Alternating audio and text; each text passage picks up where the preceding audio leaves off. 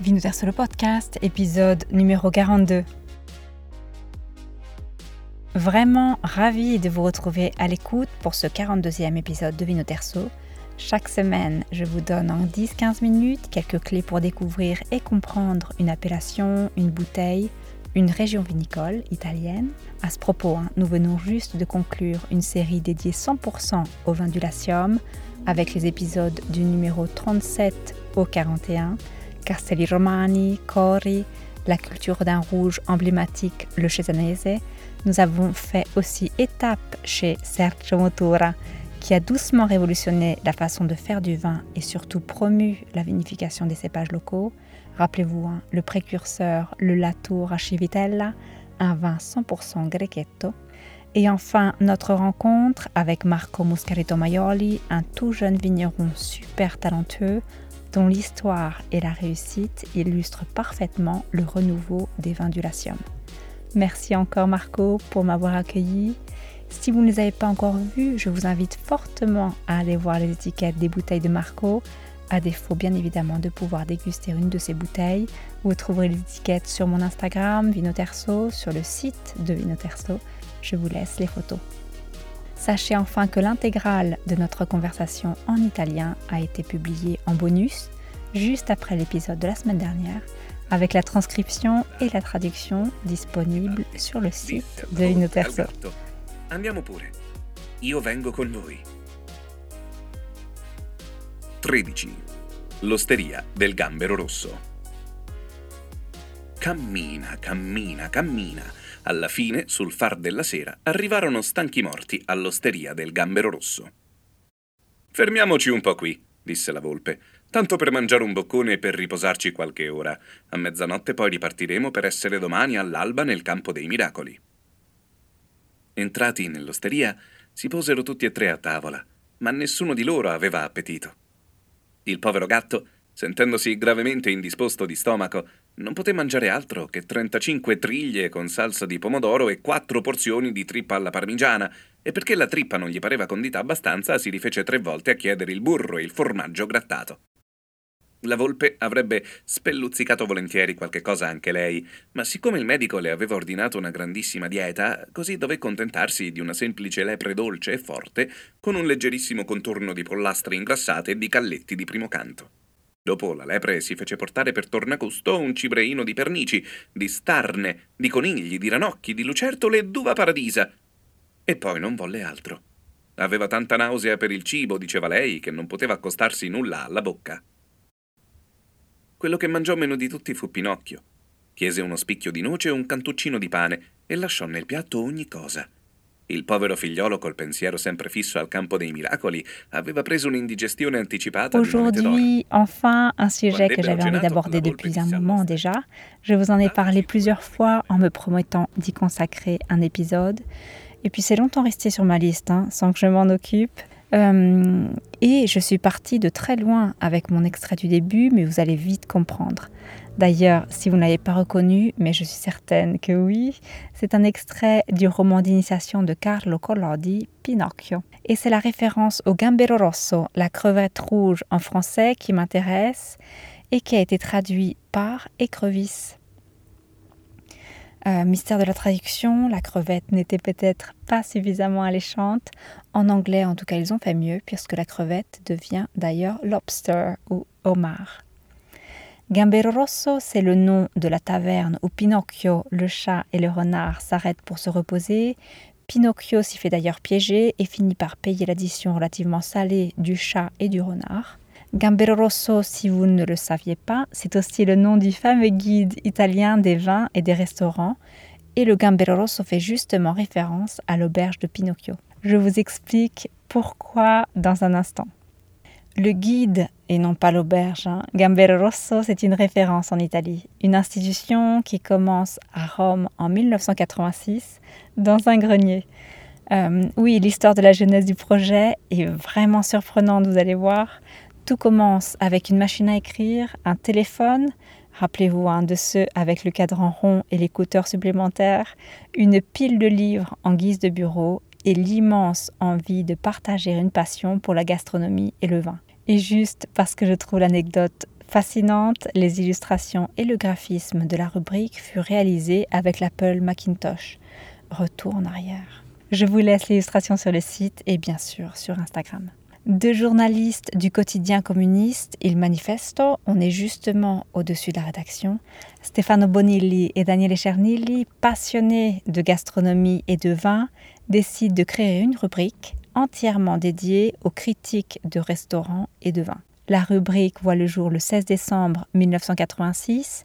On parle de 8 pages mensuelles en noir et blanc et elle sort en kiosque le deuxième mardi de chaque mois. La rubrique s'appelle Al Rosso et l'idée était justement d'éviter aux consommateurs inexpérimentés de se faire avoir, un petit peu comme Pinocchio. Hein.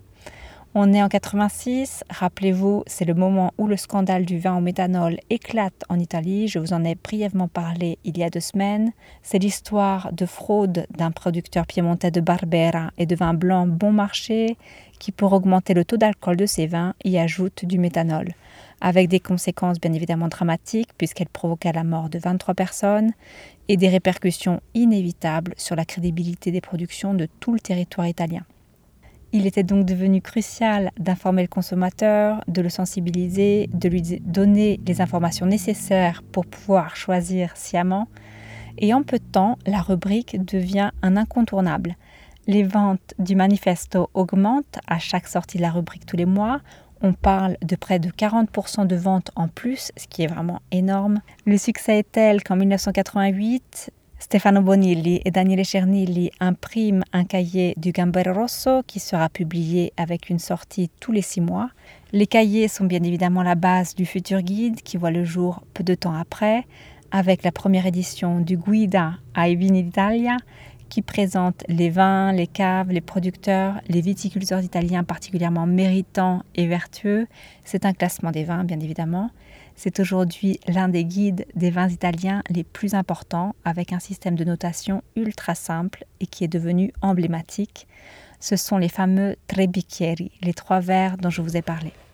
Daniele Cernilli explique comment lui est venue l'idée du système des trois verres. Je cite son excellent livre autobiographique Memorie di un assaggiatore di vini, Mémoire d'un coûteur de vin, avec une bouteille, on peut servir 6 verres de vin en moyenne. Il est très triste et vraiment malsain de les boire seuls. Une bouteille est bue par au moins deux personnes et si le vin est bon, on l'a fini. Et donc vous avez bu trois verres chacun. Eh bien, les meilleurs vins devaient donc avoir la note de trois verres, deux ce qui était un peu moins bon, un ce qui valait au moins la peine d'être essayé, aucun pour ceux dont nous n'étions pas très convaincus. Juste pour la petite histoire, le livre est truffé d'anecdotes vraiment intéressantes pour qui est curieux d'en savoir plus sur l'histoire du vin des dernières années. Vous savez, hein, le genre d'histoire qui fait partie de la culture générale pour ceux qui ont grandi en Italie et qui sont en revanche pour moi une découverte. J'en profite d'ailleurs pour remercier mon ami Alberto pour me l'avoir très gentiment prêté.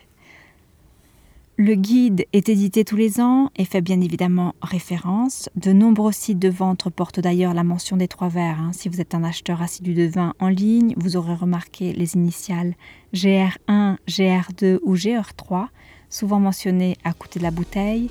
Le guide est organisé par région, par producteur, et en plus des mentions 1, 2, 3 verres, des prix spéciaux sont décernés chaque année en fonction du type de vin et aux meilleures caves. Est-ce une valeur sûre? Oui, bien évidemment. La sortie du guide est attendue chaque année et la sortie du classement est un véritable événement. Aujourd'hui, le Gambero Rosso n'est pas seulement un guide, c'est un véritable outil d'information multimédia. Si vous êtes curieux, hein, je vous invite à visiter le site en ligne. Je vous laisse les liens, le lien dans les notes. Un site qui donne une idée complète de l'activité immense que couvre le Gambero Rosso. Je vous préviens, c'est addictif et en plus d'être truffé d'infos alléchantes, de vidéos sur le food, sur le vin, même dans sa version gratuite. Je vous ai parlé du Guida ai Vini d'Italia. Gambero Rosso, c'est aussi Guida Ristoranti d'Italia. Mais pas seulement, on parle d'adresses traditionnelles, de glaciers, de street food, tout y passe. C'est vraiment une véritable mine d'or du bien manger et du bien boire de façon informée.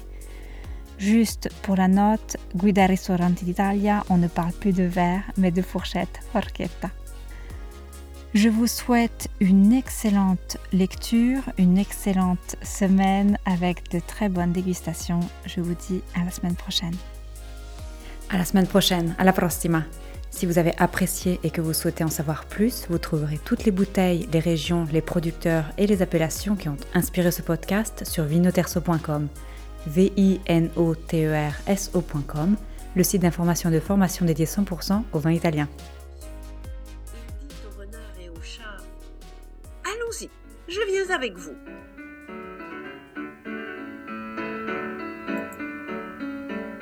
Chapitre 13 Ils marchèrent, marchèrent, marchèrent, et arrivèrent enfin à l'auberge de l'écrevisse rouge. Arrêtons-nous un peu ici, dit le renard, pour manger une bouchée de pain et nous reposer quelques heures. À minuit nous repartirons pour être à l'auberge au champ des miracles. Ils entrèrent dans l'auberge et s'assirent tous les trois à une table. Mais aucun d'eux n'avait faim. Le pauvre chat avait mal à l'estomac, ne put manger autre chose que trente-cinq rougets à la sauce tomate et quatre portions de tripes au parmesan. Mais comme les tripes ne lui semblèrent pas bien assaisonnées, il se fit apporter trois fois du beurre et du fromage sans supplément. Le renard aurait volontiers grignoté quelque chose lui aussi, mais le médecin lui avait ordonné de faire diète. Alors il dut se contenter d'un lièvre avec une garniture de poularde de grasse et de petits poussins. Après le lièvre, il se fit apporter, pour changer, un plat de perdrix, de lapin de lézards, de grenouilles et de petits oiseaux. Et après, il ne voulait plus rien. Il avait tant de dégoût pour la nourriture qu'il disait ne plus pouvoir rien avaler après ça. Celui qui mangea le moins fut Pinocchio. Il demanda une noix et un petit morceau de pain, et il en laissa la moitié dans l'assiette. Le pauvre garçon, en pensant sans arrêt au chant des miracles, avait attrapé une indigestion de pièces d'or. Quand ils eurent mangé, le renard dit à l'aubergiste